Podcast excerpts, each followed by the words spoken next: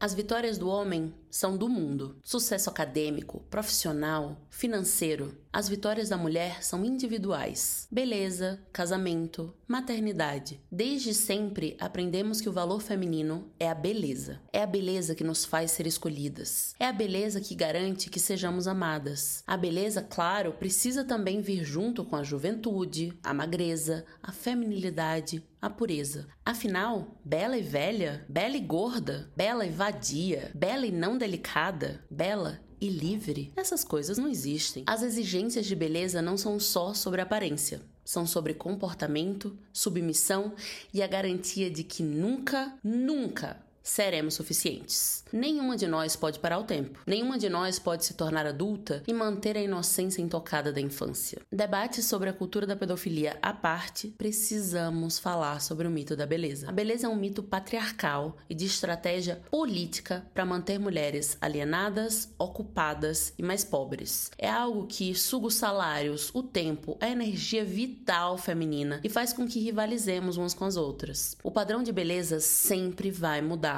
a única coisa que se mantém é isso: o fato de que nunca chegaremos nele. Sempre vai ser preciso emagrecer, rejuvenescer, tonificar, tingir, esconder, encorpar. Se é uma questão social, por que apontamos os dedos para mulheres que também foram doutrinadas assim? Será que nós entendemos como a pressão estética impacta as nossas vidas? Autoestima e empoderamento resolvem tudo? Estamos nos levantando contra ou a favor do julgamento feminino. Eu sou Clara Fagundes, futurologista, comunicóloga, e esse é o meu podcast. Olá, bruxas!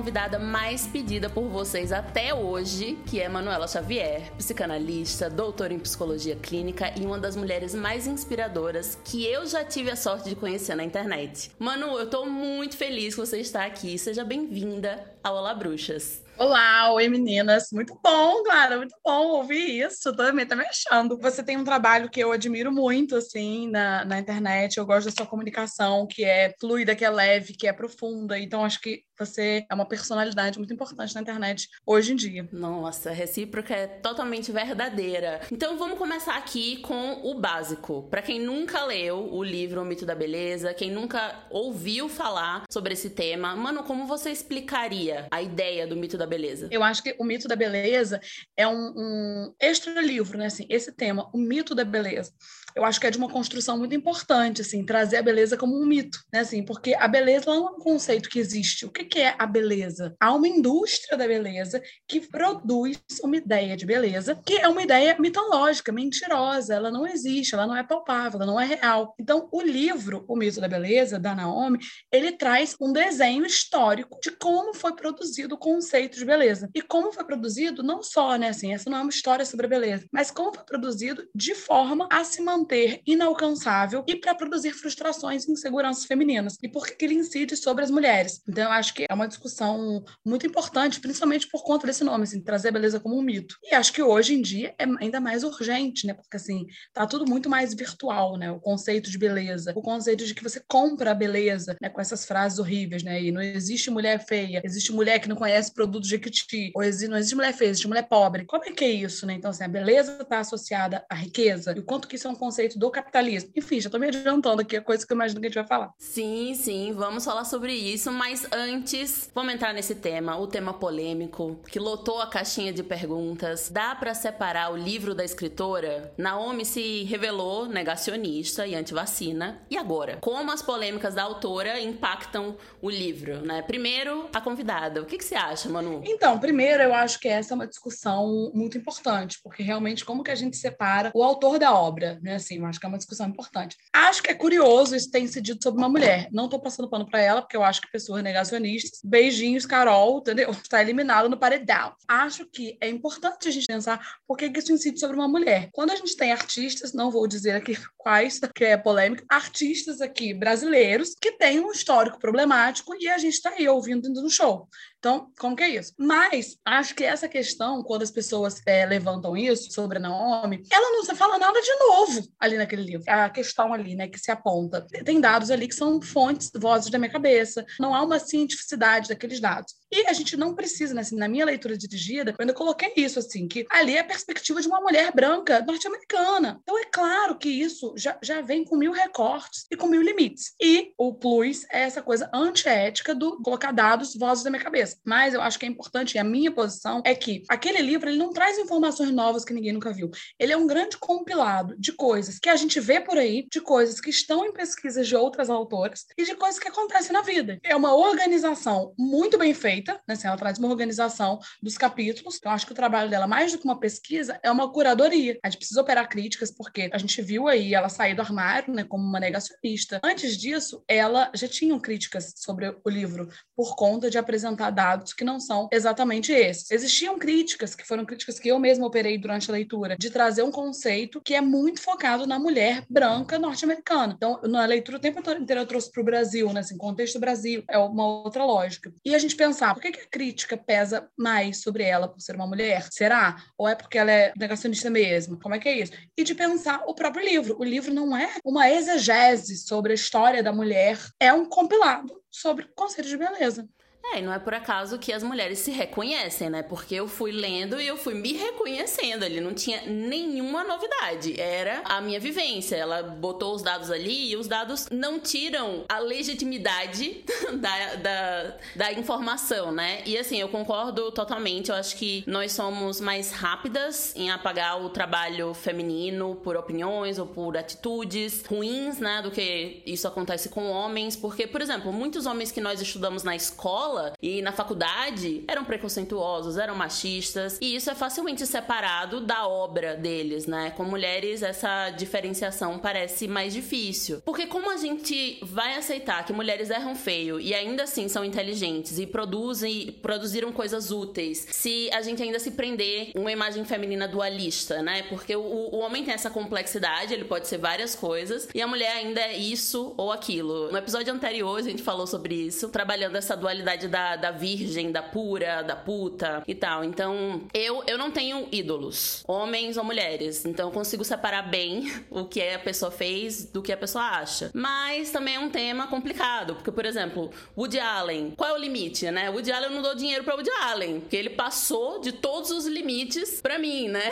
Eu nunca admirei aquele homem, mas. Então, não foi uma questão de decepção, foi uma questão que ele ultrapassou aquele limite. E o mito da beleza, especificamente, foi um marco necessário na minha militância. Tipo, me fez realmente entender muita coisa que eu já tinha passado e que eu não tinha botado um nome específico, né? Ela foi lá e colocou esse nome e isso me ajudou, né? E, e eu ainda acho que é uma leitura importante, mas é isso. A gente tem que entender o lugar de onde Naomi fala, né? Ela fala como uma mulher branca, classe média alta, estadunidense, de direita, anti-vacina. Eu já sabia antes que ela não tinha as mesmas visões políticas do que eu, porque ela foi conselheira de, de Bill Clinton, né? Então não tinha, de fato, como ela ser alinhada politicamente comigo. E também o livro foi lançado há 30 anos, então não tem um monte de recorte, né? De coisas que, que mudaram de lá para cá. Eu acho que é um debate muito importante, inclusive pra gente parar de pensar em bíblias do feminismo, né? Tipo assim, nossa, esse livro é uma bíblia do feminismo. Que bíblia? Não, isso não deveria nem existir. A gente não deveria trazer essa lógica religiosa para um movimento político, né?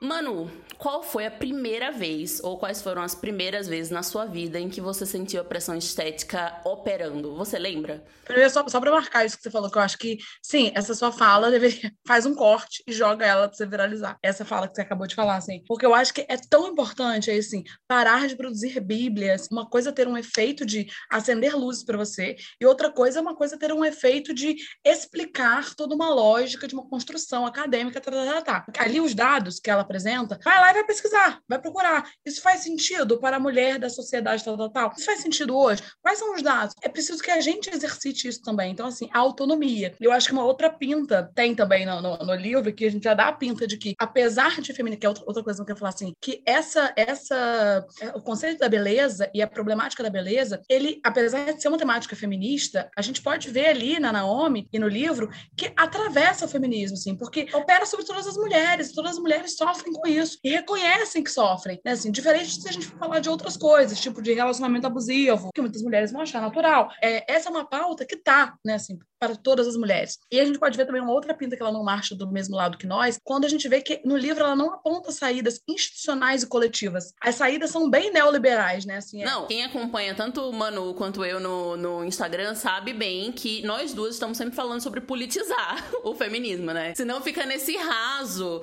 nessa discussão que é a visão neoliberal, que é a visão que vai parar na, na camiseta da Renner, por exemplo. Agora, respondendo a sua pergunta, claro. Eu lembro que eu senti o peso da pressão estética desde sempre, assim. Eu me entendo por gente, eu com, tipo assim, seis anos, minha mãe levando em, em nutricionista, assim, porque, ah, precisa emagrecer, precisa emagrecer. E, tipo assim, eu não era uma criança com nenhum problema de saúde. Eu não tinha. Tipo, assim, ah, porque tem, existem crianças que têm colesterol alto, sei lá, deve existir, não sei. Eu não tinha nenhum problema de saúde. Eu era uma criança que supostamente estava fora do padrão. Quando eu vejo minhas fotos hoje, eu vejo, gente, eu era uma criança absolutamente normal. Eu fui uma criança com muitas intervenções, né, assim, sobre mim. Tipo, isso desde os seis anos.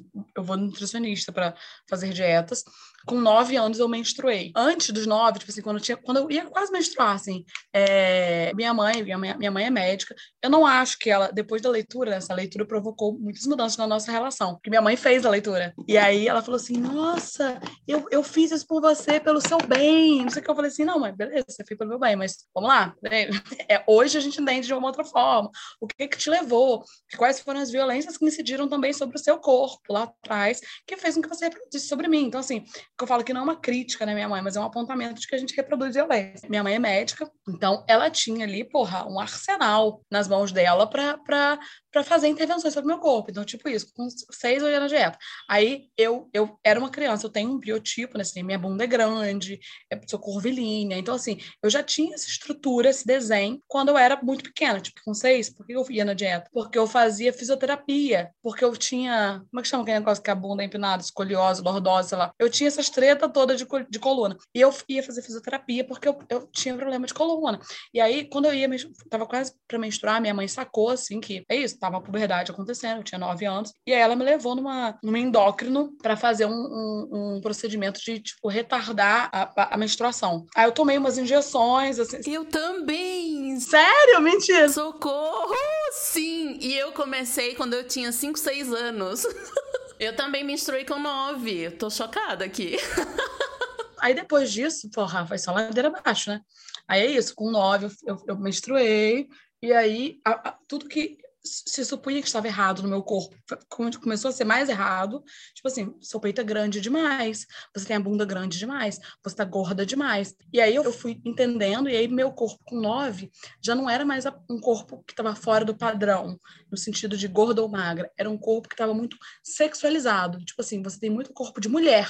E aí, com 13 anos, eu fui no cirurgião para fazer uma redução de mama, porque meu peito era grande demais. E aí o cirurgião falou assim: ah, ela tá muito nova, vamos esperar. Eu esperei até os 15. E aí, com 15, eu fiz. E fiz uma cirurgia. Isso, nisso tudo, nesse tempo, nesse meio tempo, fazendo dietas, fazendo não sei o que, natação, fazendo várias coisas. E aí, com 15 anos, eu fiz essa cirurgia.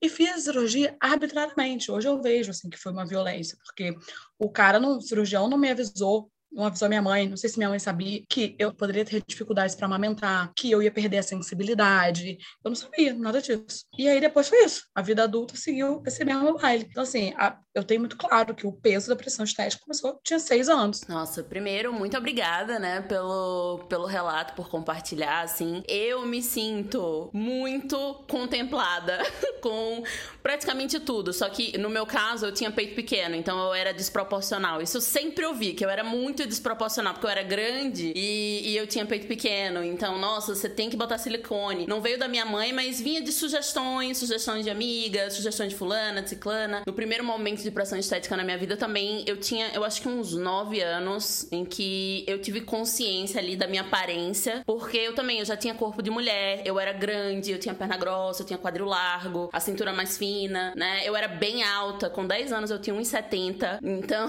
ninguém me entendia como uma criança mais, só que a minha mente era de criança, assim, e eu não conseguia entender essa, essa desconexão, assim, com o que eu me via, com os que os outros me viam, que também foi ali que eu comecei a, a, a passar por assédio bem é, intenso, assim, de homem adulto, que me vê de fardinha da escola e, né, e a borda e tal, e eu também comecei a engordar nesse período, ali com uns, uns nove, e, e hoje eu super vejo que teve ali uma dose de vontade de me esconder, tipo, eu não tava sabendo lidar com o meu corpo, então é, eu comecei a comer bem mais do que eu comia normalmente. E aí vieram os infinitos comentários sobre o meu tamanho. No ano seguinte eu também já tava na nutricionista, já tava fazendo dieta e era urgente, tudo era muito urgente. Quando eu vejo as minhas fotos, eu fico, mas de onde tiraram toda essa urgência de que eu precisava, né, fazer dieta? E aí tinha um comentário preocupado, tinha um comentário maldoso, tinha um comentário me alertando que se eu continuasse assim, isso eu ouvi a minha vida toda. Se você continuar assim, nossa, vai ficar como aquelas do reality show, que daí tinha aquele reality show de pessoas é, que não conseguiam nem andar mais. É, e aí, desde os meus 8, 9 ali, começou essa luta com, com o meu corpo, que ficou por muito, muito tempo. E a outra coisa que eu me lembro bem foram os pelos. É, eu sou uma pessoa de sobrancelha grossa, que tem pelos em geral, e só, os pelos só viraram problema para mim porque viraram problema para os outros. Para mim não era, era uma coisa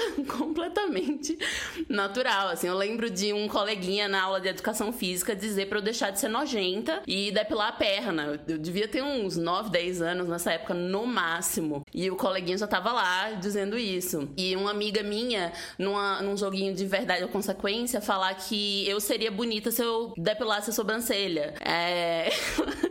e é engraçado que hoje um monte de gente paga micropigmentação pra ter a minha sobrancelha grossa, entendeu? Então é realmente, se eu tivesse depilado como, como essas minhas colegas queriam, talvez hoje eu estivesse fazendo a, a micropigmentação, né? E, e, hoje em dia, Manu, como você diria que a pressão estética afeta a sua vida? Apesar do feminismo, apesar de tudo? É, não dá para dizer que não afeta, né? Assim, não dá para dizer que não afeta, porque eu acho que ela incide sobre todas as mulheres. Você vê, né? Esse vai ao ar, você quer essa cara, mas a gente tá aqui na cena, a gente tava até brincando aqui antes, né? É isso, falando de vida beleza eu me maquiando. Porque eu acho que essas contradições, eu acho que elas são muito interessantes da gente problematizar, e que essa é muito linkando lá naquela sua fala da Bíblia, que precisa ser estampada nos outdoors, a gente precisa entender que, assim, ser feminista não, não te impõe uma cartilha que você, assim, não pode se maquiar, não pode depilar, não pode... É você fazer uma... Não é... Ser feminista não é fazer uma recusa a todas as imposições que são postas sobre nós. Porque não é possível. Existe a subjetividade. E a nossa subjetividade se estrutura a partir desses ditames, a partir dessas lógicas. Então, acho que, assim, é, uma mulher que diz, hoje a pressão estética não me toca. Mentira, toca. Se não toca, assim, pô, parabéns, que massa, que você é uma pessoa que muito analisada, você é uma pessoa, pô, que massa, gostaria de um dia chegar lá. Eu hoje, mesmo eu sendo feminista, mesmo eu sendo doutora em psicologia, mesmo eu problematizando várias coisas, me toca de alguma forma, né, assim, é, quando algum momento me bate um desconforto com o meu corpo, apesar disso ser uma, uma outra questão que eu, que eu enxergo pela perspectiva da psicanálise, pensando corpo na psicanálise, que é outra coisa que a gente vai falar aqui também. Mas hoje ainda me toca, no sentido de assim, de eu me achar mais bonita maquiada do que sem maquiagem. Deu, deu demorar para estabelecer, porque isso é uma coisa que eu demorei para estabelecer, assim. Porque eu fui uma criança é, muito nova, sempre gostei de maquiagem, dessas coisas. E, e, e, eu acho que em nome disso eu fui muito adultizada, sabe assim? E eu carregava de uma forma muito, muito quase caricata. E aí depois eu tomei para mim o caricato, sabe? Assim, eu tomei para mim o caricato, de assim, é isso, eu gosto de andar com a sandália, salto 15 desse tamanho, eu gosto de usar as unhas enormes, parecendo um gavião. Comecei a tomar para mim essa, essa caricatura. Mas isso é de alguma forma que foi me ensinado enquanto feminilidade. É que eu peguei e exagerei, né? Eu peguei e joguei, não era um salto alto, era o salto 15, com a plataforma de espelho, desse tamanho, assim coisas que hoje eu não tenho nem joelho para usar isso. Mas isso está implantado em mim. Então, assim, é, eu viver sem maquiagem, pronto, não uso maquiagem. Não sei, não sei viver sem maquiagem. Eu estabeleci uma outra relação assim, com a maquiagem, com as unhas. Por exemplo, hoje eu vou gravar aqui o vídeo pro YouTube e eu tô sem a unha. Eu vou gravar, é isso, não deu tempo de fazer, não consegui. Vou gravar sem a unha, porque eu sou eu, meu irmão, com unha, sem unha, com maquiagem, sem maquiagem. Me prefiro com unhas, me prefiro. Me prefiro com... E será que esse me preferir é porque eu me prefiro que é mais bonito? Ou é tá implantado em mim? Então, hoje isso me toca, né? Assim, eu, no, nos últimos anos eu ganhei muito peso. E eu, é, é, isso. Hoje eu não me odeio mais. Eu não tenho mais uma coisa assim de. Meu, gente, quantas vezes eu, eu falava comigo mesma, tipo assim, eu tinha nojo de mim, eu tinha, era assim, era um ódio mesmo, tipo assim, nossa. Essas falas que você falou, eu reconheço muito, assim, do precisa fazer uma dieta urgente. Esse urgente era uma coisa, eu achava que isso era da minha família, mas eu tô vendo que você está falando que tem, isso então é geral, então que era assim, precisa fazer uma dieta urgente, é, ou assim, nossa, assim, onde você vai parar? Onde vai parar? Como assim? Eu não quero parar, não quero onde vai parar? Então trazia uma coisa assim, né, de, de, um, de uma tragédia, uma tragédia. Engordar para minha família era uma tragédia. Então hoje isso ainda fica para mim, de alguma forma. Só que eu não paro a minha vida, eu não mudo a minha vida por causa disso, entendeu? Eu não vou fazer uma dieta urgente porque as pessoas acham que eu preciso fazer uma dieta urgente, entendeu? Então hoje eu estabeleço uma outra relação, mas é óbvio que a pressão estética ainda incide ainda incide, porque incide mesmo. Já falei algumas vezes sobre neutralidade do corpo, né? Que para mim é o depois. O depois do body positive. No primeiro momento é vamos aceitar tudo. Ah, seu corpo é lindo, autoestima e tal.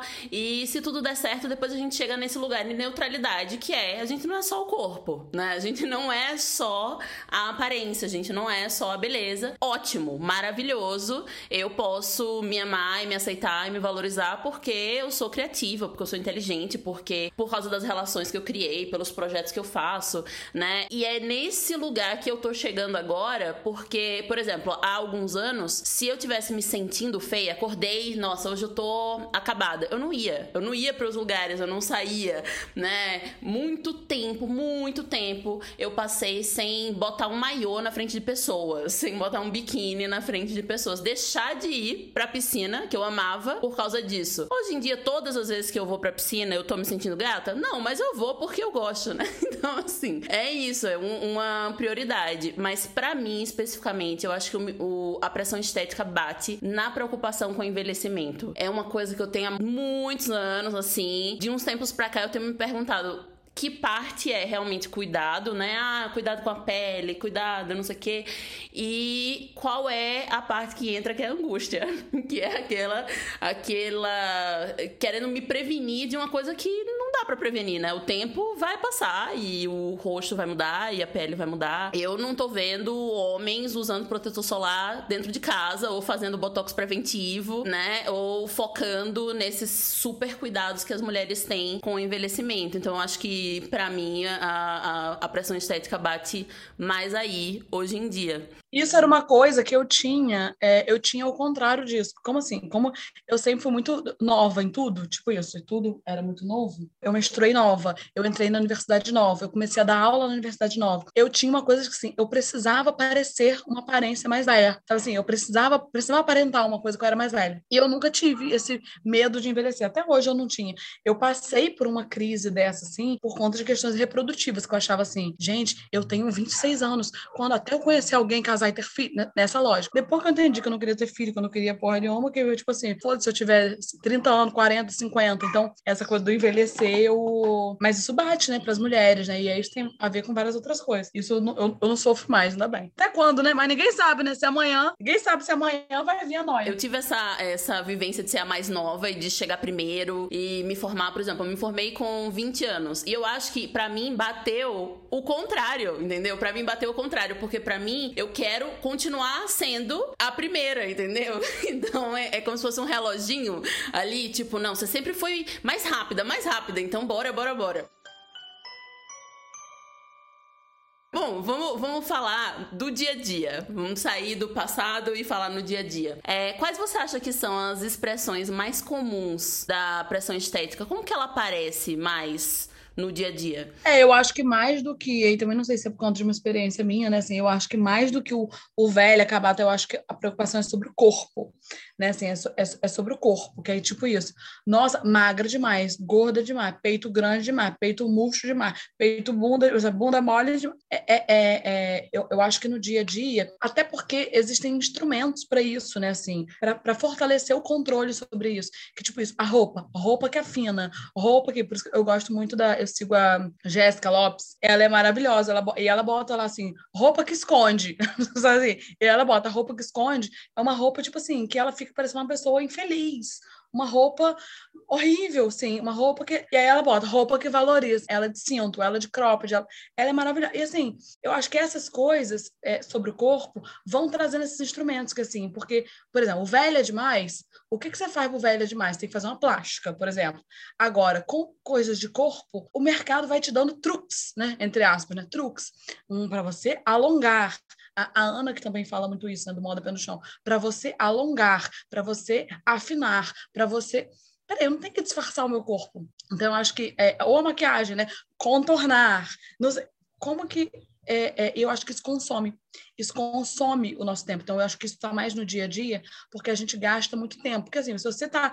Ah, tô com rugas, não tem o que você fazer, meu filho. Aí você tem que fazer uma plástica, ou um botox, ou não sei o que, é uma intervenção. Então, não tem como você ficar muito pensando nisso. Agora, você saiu de manhã, acordou, bom dia. Aí você tem que pensar uma roupa que vai disfarçar, apertar, espremer. Uma... Então, eu acho que isso está muito no dia a dia, né? Eu, eu percebo essa presença.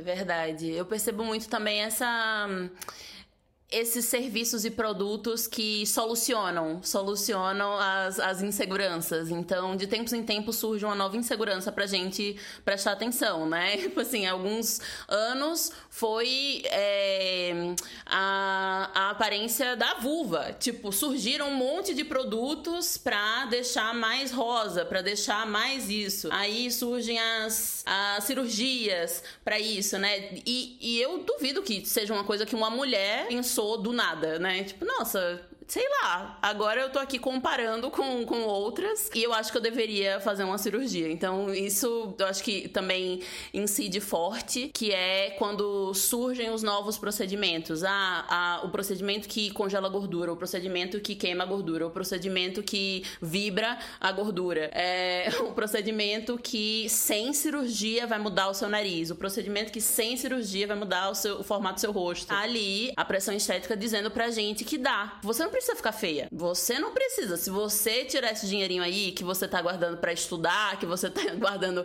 para coisas que vão realmente te dar emancipação, te, te dar poder financeiro, não. Gaste aqui nesse, nesse procedimento de apenas 10 mil reais, 15 mil reais. E isso que eu acho que é perfeito no livro, né? Assim, a, a, a Naomi coloca muito bem isso ali, né? Assim, é, esse, esse cerne da insegurança feminina, como ele, como que ele vai sendo pensado, né? Você colocou isso, a coisa, né? Eu até dou esse exemplo lá na... Acho que eu dou esse exemplo lá na leitura. Que, assim, o negócio da sobrancelha. Gente, isso era muito clássico, né? Que, assim, numa, numa, década tal, a moda era sobrancelha de risco, né? Assim, minha mãe tinha essa sobrancelha, por exemplo, na juventude dela. A moda era a sobrancelha que, que minha mãe falava que ela raspava, tinha que raspar com gilete, e a moda era para desenhar um risco, tinha que ser tipo assim, o mais fina possível.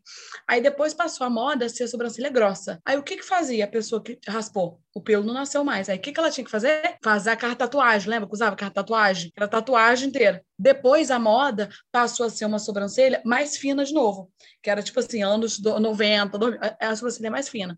Depois passou a moda a, a sobrancelha grossa, mas desenhada, arqueada, que é a sobrancelha de todo mundo igual. Depois não é mais assim. Aí o que, que o pessoal fazia?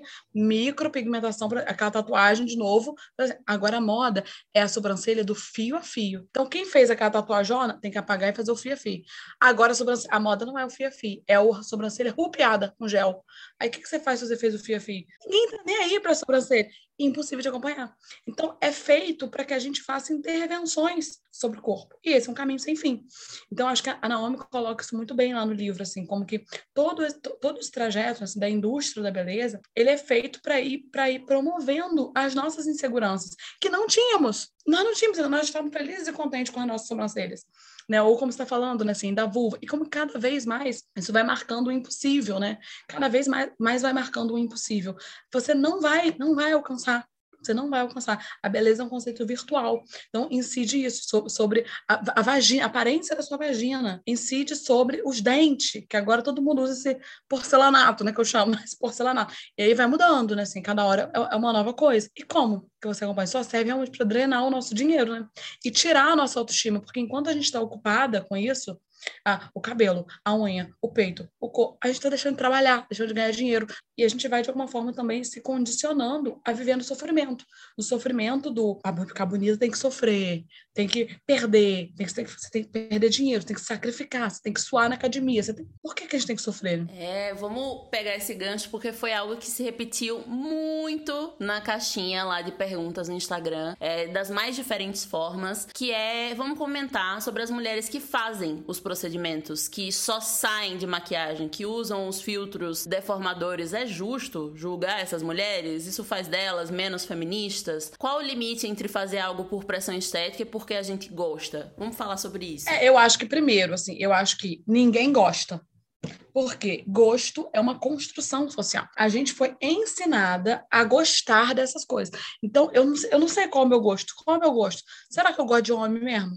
Será que eu gosto de maquiagem mesmo? Será que eu gosto de. Eu sei que eu gosto de cachorro. De cachorro, acho que eu nasci gostando. Agora, as outras coisas, será? Não sei. São construções. E aí, à medida que a gente vai estudando, a gente vai vendo, né? Assim, que a heterossexualidade é compulsória, o conceito de beleza é compulsório, a, a performance de feminilidade é compulsória, o gênero é imposto. A gente vai vendo que essas coisas todas são construídas. Então, a gente precisa entender isso. Porque eu acho que, assim, não significa assim, entendi isso, que é o que eu faço, jogo fora tudo. Entender. Quando a gente entende isso, a gente estabelece uma outra relação, que é, é uma relação, e eu acho que isso a Naomi coloca lá no último capítulo, no Invenção, só que a saída que ela aponta é essa que a gente estava falando, né? é, é individual. Tipo assim, entenda você que mudou e boa sorte aí.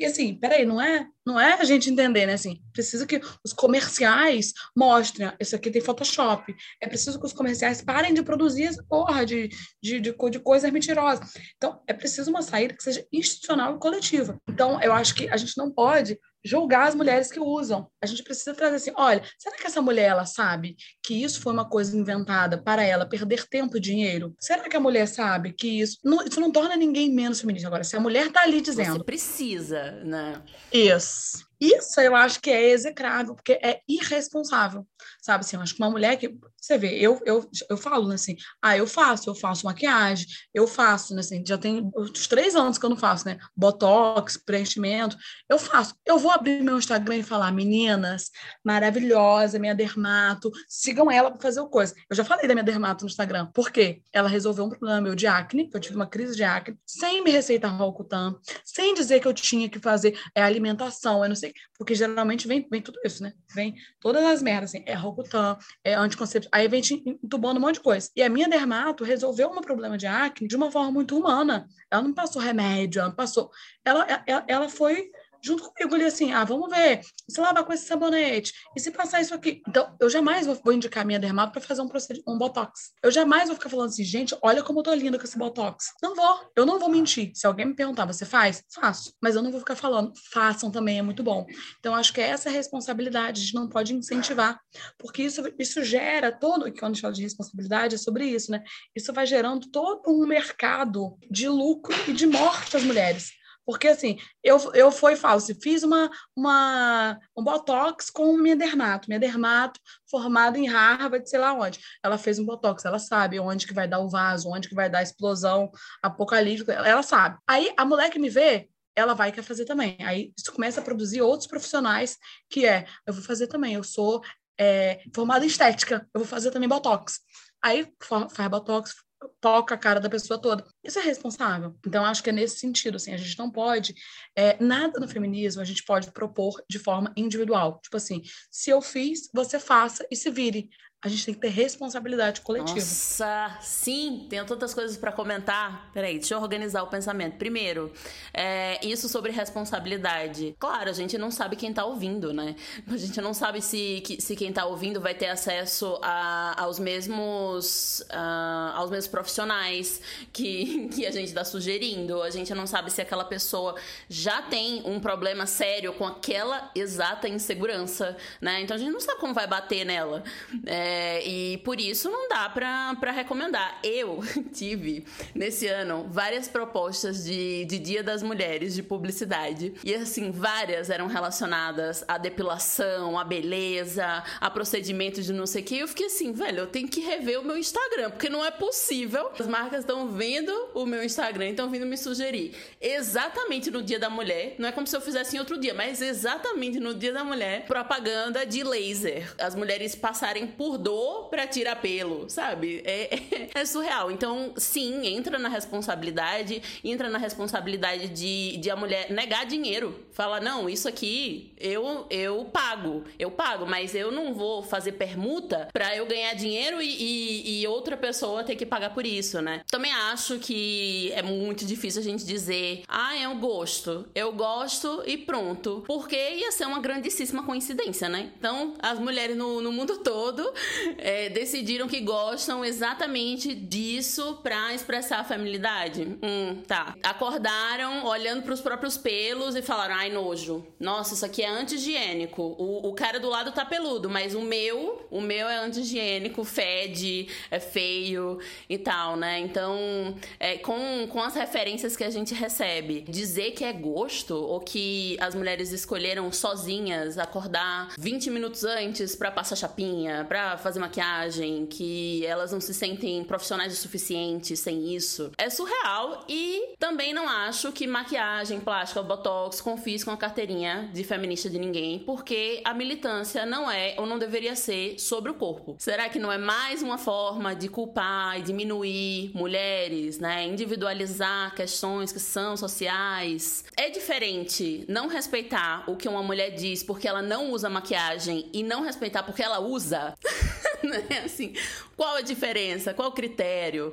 É, eu acho que as mulheres estão ocupando tempo demais, apontando os dedinhos umas para as outras. Quando a gente julga a aparência de outras mulheres, a gente não está combatendo a pressão estética. É isso que você falou foi uma coisa que eu falei quando eu, quando eu lancei a leitura dirigida, porque assim, quando eu lancei a leitura do Mito da Beleza, muita gente falou isso. Ah, você que se maquia fazendo leitura. Eu falei assim, gente, olha, eu usei exatamente esse argumento que você usou. Eu falei assim, gente, olha que louco. A gente se queixa que o sistema nos julga pela forma como a gente se veste, pelo que é isso, assim, que tem que estar arrumada. E arrumada é maquiada, perequetada, tá, tá, tá. Vocês estão fazendo isso antes de me ouvir. A minha fala não está sendo ouvida em nome da, da, da, do, do, que se julga que é o que eu estou fazendo. E assim, as ferramentas de beleza, eu não estou dizendo que, assim, que você precisa estar maquiada para viver, né? Assim, eu estou maquiada. Esse é um problema que é meu, que diz das, das minhas questões. E eu não tenho que justificar isso, que isso também foi outra coisa que eu aprendi da minha volta da internet, né? Assim, esse nosso podcast aqui, ele era para ter saído antes, né? Assim, que você me chamou para fazer um tema de. Lembra disso? Que foi assim que começou. Você me chamou para fazer um tema de rivalidade feminina e eu peidei na farofa. Por que, que eu peidei na farofa? Porque eu tive medo de assim, ah, eu vou falar sobre rivalidade, ai, gente, é um tema tão assim. Porque é isso, como eu, eu, eu cara, e aí eu, eu entendi esse tempo fora da internet, eu entendi assim, minha amiga, eu sou eu, minha amiga, eu vou me maquiar, eu vou rebocar minha cara, o problema é meu, entendeu? Você não gostou? Não follow, você vem da casa. Então, assim, é, eu não tenho mais que ficar me justificando. Não, gente, mas veja bem, mas olha só, cara, o problema é meu, eu, eu faço meu papel e por isso é que eu migrei pro YouTube, né, assim, porque assim, você quer saber o que eu tenho para pensar? Tá lá no YouTube, tá lá, todo meu cérebro tá lá. Aqui no Stories eu vou pensar às vezes, às vezes eu vou mostrar meu cachorro destruindo a casa, entendeu? Às vezes eu não vou postar nada. Então, é, é, tem uma coisa que eu entendi que eu não, eu sou eu, e preservar a identidade, eu acho que assim, é, eu que sou psicanalista e eu penso muito a perspectiva da psicanálise na militância, sabe? Assim, porque a militância ela não pode propor um universal, porque é isso assim, a gente combate a ideia. O que é o feminismo? É o combate à ideia de mulher universal, que é a mulher que foi feita para ser mãe, família, bela recatada do lar. O feminismo não pode propor um novo universal, porra.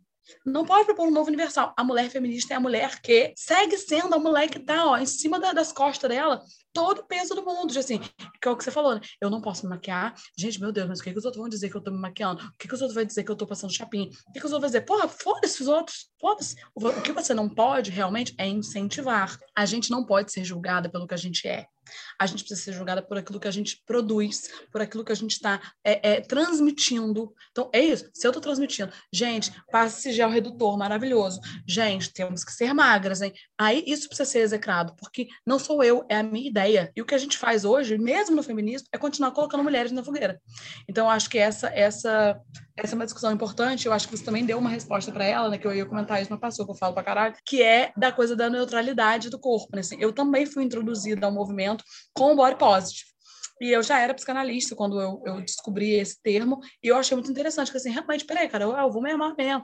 Só que como psicanalista, a gente tem uma outra visão do corpo, assim, que o corpo é o corpo pulsional, é, é, é, outra lógica de corpo, não é, não é isso aqui. E aí eu entendi assim, é, gente, eu não vou me amar todo dia, nem vou me amar tudo, porque meu corpo não importa. Não importa, importa é o meu fazer é o meu fazer. O que, que, eu faço? Nossa, sim! Vamos falar sobre isso urgentemente. Até porque a neutralidade do corpo é algo que os homens já vivem, né? Assim, o, o homem não precisa ser lindo pra ser do comercial. O homem não precisa ser lindo pra, pra ser um jornalista. O homem não precisa ter a pele limpinha pra se destacar no trabalho. Porque a mulher sim, né? E aí eu vou, vou trazer uma, uma questão que não me fala no livro, que é a qualificação profissional da beleza, que foi algo que se repetiu na caixinha também, que muita gente não, não entende exatamente o que significa. E aí eu ia pedir para você explicar rapidamente e falar qual foi a última vez que você sentiu essa exigência na pele, no profissional. Eu nunca senti, porque como eu sempre foi muito introjetado para mim, então eu nunca senti na pele, porque o, o que, que, acontece? É, primeiro, você falou, né, para falar sobre a qualificação de profissional de beleza. Existe, né, assim, e ela começa falando das aeromoças, né, lá no livro. Eram mulheres que precisavam, e até a gente viu isso agora, né, que assim, as companhias aéreas vão ser obrigadas a pagar é, depilação, unha, sei lá, maquiagem para mulheres. Porque é isso, você quer que eu performe como uma modelo? Então você, você pague por isso. E como que isso para as mulheres, todos os trabalhos começaram a, a, a, funcionar por essa lógica, assim, que a sua aparência é o que vai valer.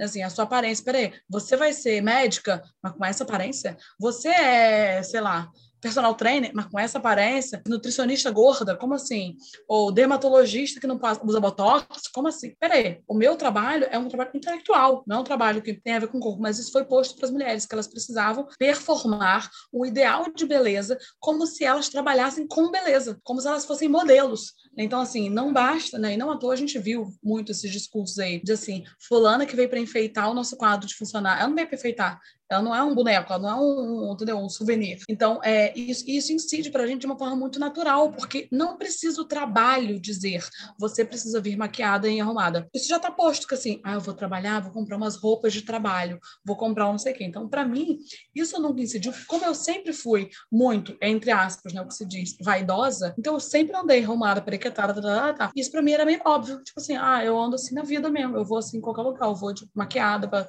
padaria, para qualquer lugar. Mas mas a gente a gente ouve isso, né? Assim, eu sempre ouvi isso. Você é sempre muito arrumada, coisa que não se falaria para um homem, tipo assim, falaria que ele está sempre muito arrumado. Então, eu acho que eu escapei disso porque eu já sofria. Eu já sofria. Não precisou o trabalho me dizer, sabe? Não precisou o trabalho me dizer. É como se a gente fosse a vitrine da profissional que a gente é, né? O, o tempo todo para receber qualquer reconhecimento, isso é dado, isso é necessário. Tanto que é, as mulheres que, que estão mais velhas, elas começam a sentir que não tem mais possibilidade, né? Porque isso acontece quando você é mais jovem. E, e aí entra, claro, o etarismo e outras, outras camadas que se cortam junto com, com a pressão estética. Mas para mim, eu já recebi é, um toque para usar na maquiagem sempre que fosse cliente, porque eu não uso maquiagem sempre assim na hora eu me senti tão exposta, assim, como se eu tivesse mal vestida, mal. Tipo, nossa, eu não representei bem a empresa. Foi uma coisa que eu fiquei tão envergonhada, assim, que eu comecei a usar maquiagem sempre. que eu nem usava, era de boas. E, e foi um toque super como se fosse algo importante. Isso que, que pega, né? A importância. Que é chamar num canto. Me desculpa, mas eu tenho que falar isso. que é melhor você usar maquiagem sempre que tiver cliente aqui. E como a gente não sabe sempre se vai ter cliente, isso, bruxas, que eu nunca fui atendimento, tá? Eu, eu trabalhava em outras áreas. Era só de estar no ambiente ali, eu tinha que estar tá maquiada pro caso de o cliente passar. E eu não me perguntei na hora por que só a minha pele precisava de maquiagem para ser profissional, sendo que eu tinha colegas homens que não usavam maquiagem. Inclusive, a pele deles tinha mais manchas, tinha, eles tinham mais olheiras do que eu, mas a minha tinha que ser coberta, porque senão não tava sendo profissional, né? Mas ali naquela hora você só pensa, vige, errei e vou corrigir. E, e é isso. Chegando ao final do nosso papo, vamos a algumas perguntas deixadas na caixinha. Escolhi duas pra gente comentar, porque foram duas que na verdade foram várias, né? Porque se repetiram várias vezes. A primeira é: como bancar, não se encaixar no padrão e ser feliz? Isso eu achei bem interessante. A, a ideia do tipo, não, então bora nessa. E a segunda, que daí talvez a gente conecte uma com a outra, é como não se sentir culpada por desejar ceder a padrões estéticos e já conectada como se livrar disso. O como se livrar disso a gente tá tentando aqui desde o começo do, do episódio e não é bem assim, não individualizar essa culpa é apagar todas as referências que a gente recebe ao longo da vida, todos os conselhos, os conselhos maldosos, os conselhos para nossa saúde, o conselho para o nosso bem, é, as, as referências que a gente vê de sucesso, quais são as mulheres que estão ali no sucesso, né? São mulheres majoritariamente brancas, magras, do cabelo liso, muitas vezes do olho claro. Então a gente vai internalizando essas referências do que é sucesso, do que é massa, do que nos aproxima de onde a gente quer chegar, né? Então já vamos começar te ajudando, segurando essa culpa junto, que essa culpa todo, todas nós carregamos. Ô, claro, você falou uma coisa, eu lembrei, né, de um exemplo que é muito clássico, assim. Primeiro, até porque eu acho que é importante situar, né, assim, a, a, a, essa coisa do como, como se amar é, é eu acho que essa pauta também, body positive, corpo tal, ela obturou muito a pauta real da luta anti-gordofobia. Porque, assim, gente, é isso. Tipo, eu sou, eu sou uma mulher, eu não me considero gorda, porque eu não, não sou impedida os acessos à cadeira do avião, a, a passar na roleta. Eu vou na, na, na, loja, eu encontro roupa. Então, assim, eu não sofro as violências, mas eu sou uma mulher fora do padrão. Mas, assim, é isso. Eu não sou uma mulher 38. Hoje eu devo ser uma mulher, sei lá, 44, 46, talvez. E nessa coisa, você vê assim, nada nos imuniza. E, e como que são cruéis os toques, né? Isso que você falou assim do toque, né? Que eu ia dar esse exemplo. Eu, eu tinha uma ex-sogra e uma vez, eu tava numa fase, tipo assim, 40, 42, né? É, porque nessa coisa de dieta eu sempre engordava mais, então eu tava 40, 42. Essa mulher me chamou, me chamou assim, de canto, tipo, olha, então, eu acho que você devia pensar a sua alimentação e tal, porque assim, pela sua saúde, tá, tá, tá. tá. Eu, eu demorei a entender aquilo, tipo assim, não, será que ela tá falando isso? Não entendi, tipo assim, ela ia me vender uma coisa vegana, mas ela não era vegana. O que que era? Sabe assim, aquela pessoa que fala assim, olha, vamos pensar na, na, na produção de lixo mundial. Eu demorei a entender aquilo. Aí eu entendi que ela tava falando do meu corpo, que assim, que eu deveria me cuidar pela minha saúde, entre aspas. Menina, meses depois, Clara, o filho dela teve uma crise de diabetes. O filho dela, criança, descobriu-se diabético. Magro, magro, magérrimo. Preocupação com a saúde, o que quebra? E aí eu falei assim, gente, que loucura. Eu falei, gente, que loucura aquilo. Então, como que a gente vê, assim, as coisas que passam? Mas eu tô marcando essa história para trazer, assim, que isso é pressão estética, assim, é isso. Eu não fui impedida de entrar em lugar, eu nunca perdi emprego por causa do meu corpo. Eu nunca fui impedida de entrar por uma questão de acessibilidade. Então, acho que essa coisa da, da discussão sobre pressão estética não pode obturar a pauta anti-gordofobia, que eu acho que é importante e fundamental. Para a gente ter esse cuidado aqui, de quando a gente vai ouvir isso, de entender que, assim, não basta se amar, porque as pessoas gordas, elas se amam. Ela, ela, se amar e ela chegar na rua e ela não conseguir entrar no avião, não basta só se amar, né? Então, assim, não basta. Não, eu já vi em, em trabalho. Eu, eu já fui de redação de beleza. Imagine, né? Daí você tira. e, e aí eu me lembro que me pediram uma, uma indicação para uma vaga específica eu postei em algum grupo que eu participava na época, um grupo feminista, vi os, os currículos, isso na broderagem, assim, porque eu pensei, ah, vou, vou trazer uma mulher massa pra cá, vai trabalhar comigo, eu quero que seja massa. E aí vieram algumas candidatas e a candidata que eu mais gostei era uma mulher gorda. E eu nem considerei, obviamente, assim, não passou pela minha cabeça, não tinha ver. Ela tinha um currículo massa, ela falou bem e tal. E daí quando ela saiu do, do escritório, eu falei, é ela? né? Essa, essa é boa, eu gostei dela. E o RH olhou para mim como se eu tivesse doida. Como se, assim, eu tivesse indicado, sei lá, achei uma pessoa na rua e indiquei. E ele falou, mas você não viu ela? Eu vi, o que que tem?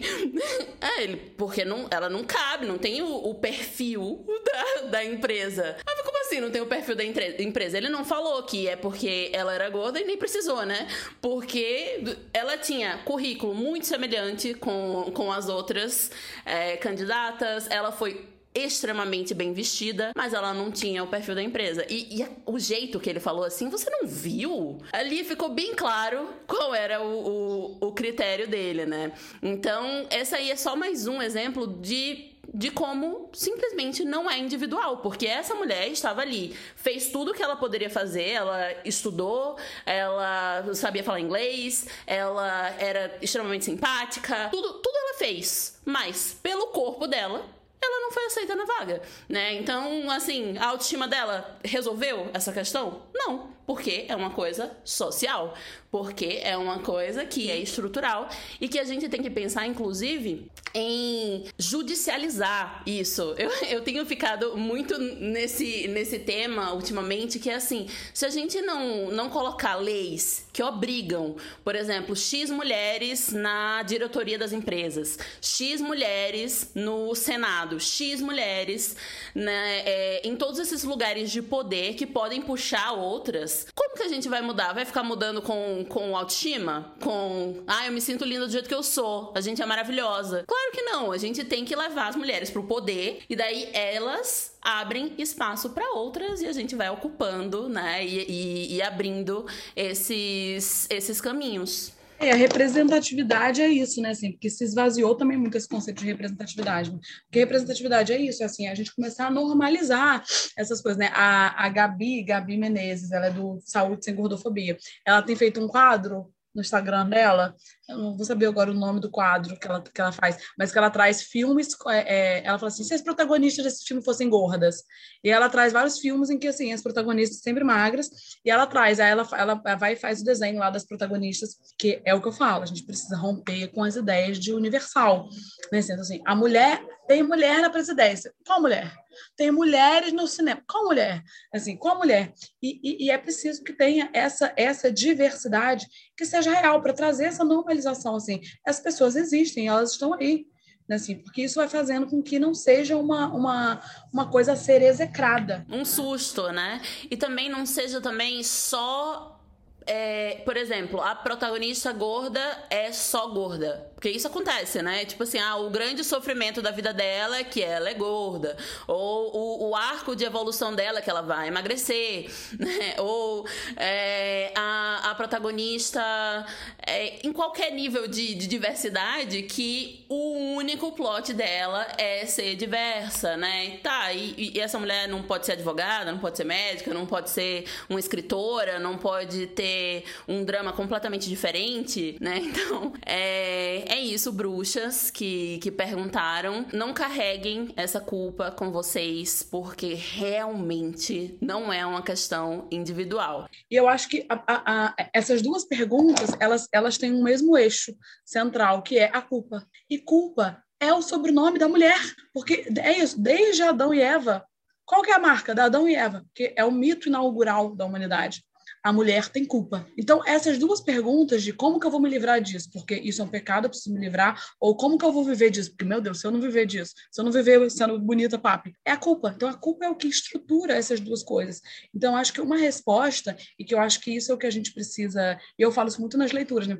nas leituras que eu faço, tem as rodas, né, assim, que as mulheres falam, e é muito comum, assim, é, desculpa o que eu vou perguntar, gente, desculpa falar, e eu tenho falando assim, você não tem que pedir desculpa, a gente, mulher, precisa parar com essa porra de desculpa, porque culpa é isso que é imposto para nós de forma originária, originária. É isso, nasceu mulher, vem uma culpa, né? Se nasceu mulher se entendendo dentro da Constituição Social, se impõe uma culpa.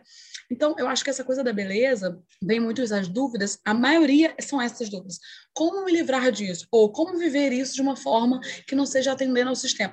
É, são duas perguntas que estão baseadas na culpa. Então, acho que o que o que o que espero, né, que, assim, que esse papo ensine aqui para gente, para as bruxas que estão nos ouvindo, é que assim, é, e não à toa bruxas, né, assim, que são mulheres que foram pintadas como feias, que foram pintadas como é, é repugnantes. Por quê? Vilã, ruim, má. Por quê? Porque a quem interessa achar que essas mulheres elas precisam ser é, repudiadas aí?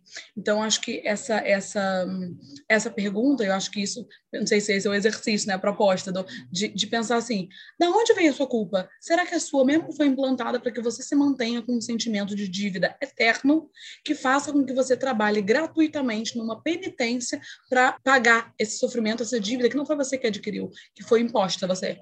É isso, o seu nome foi, foi posto no Serasa injustamente e você está querendo arrumar dinheiro para pagar essa dívida. Não foi você que sujou seu nome.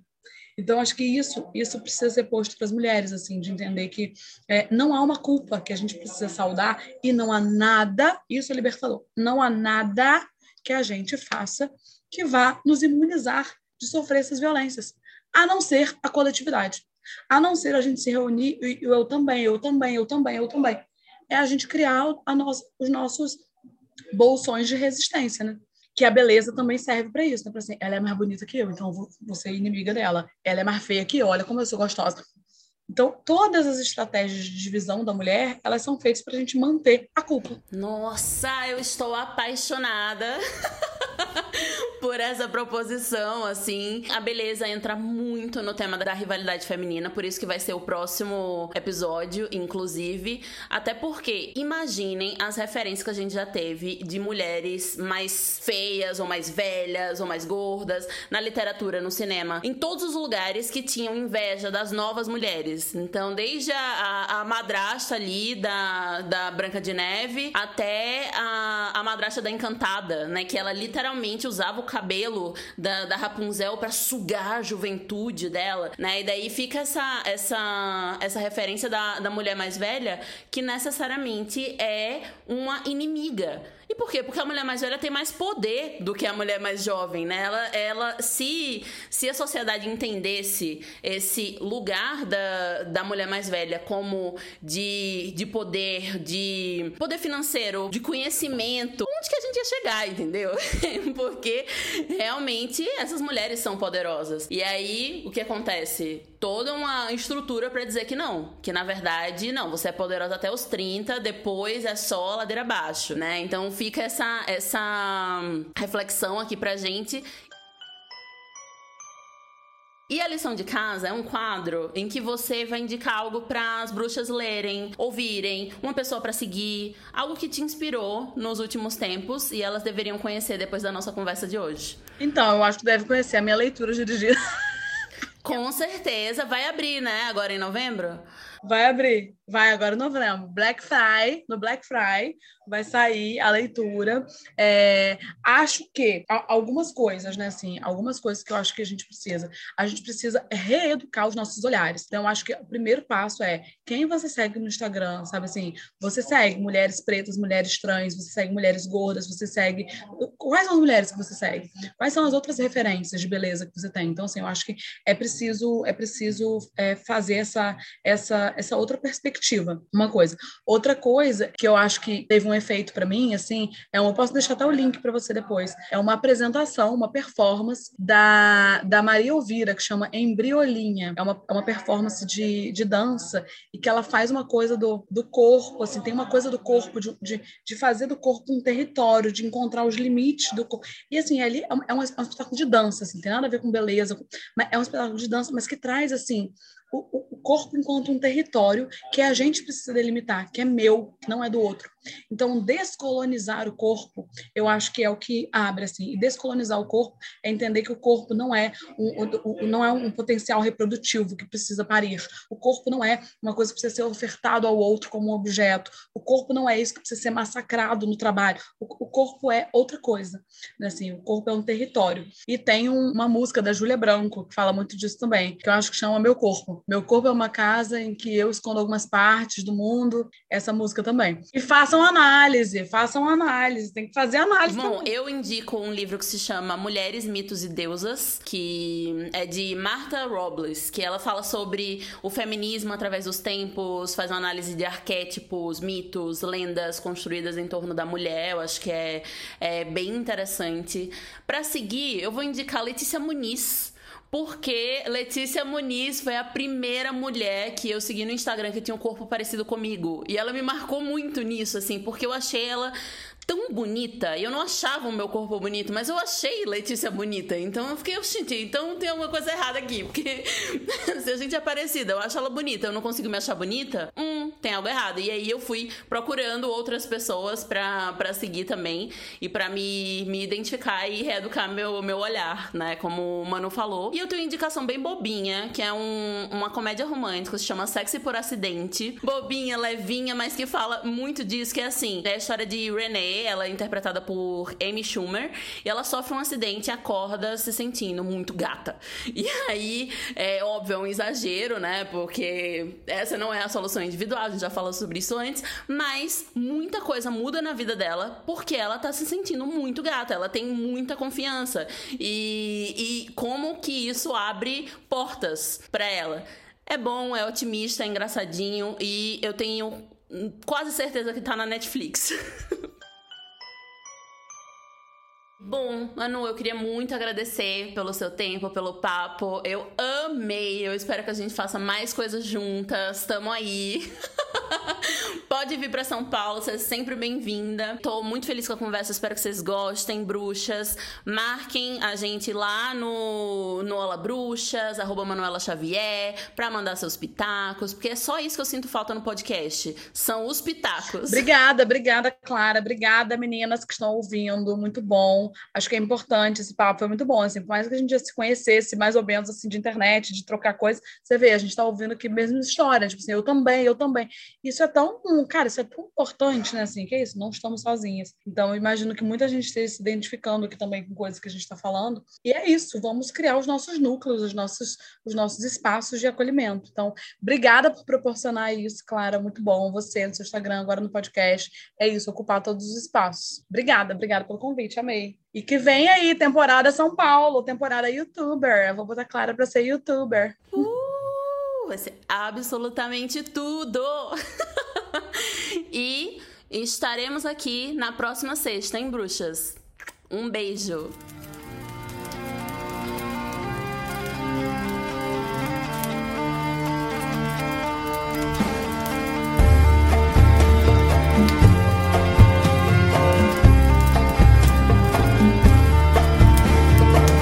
Eu não posso ver, não como todo mundo, mas. Coisa. Eu posso sentir. Blind Man.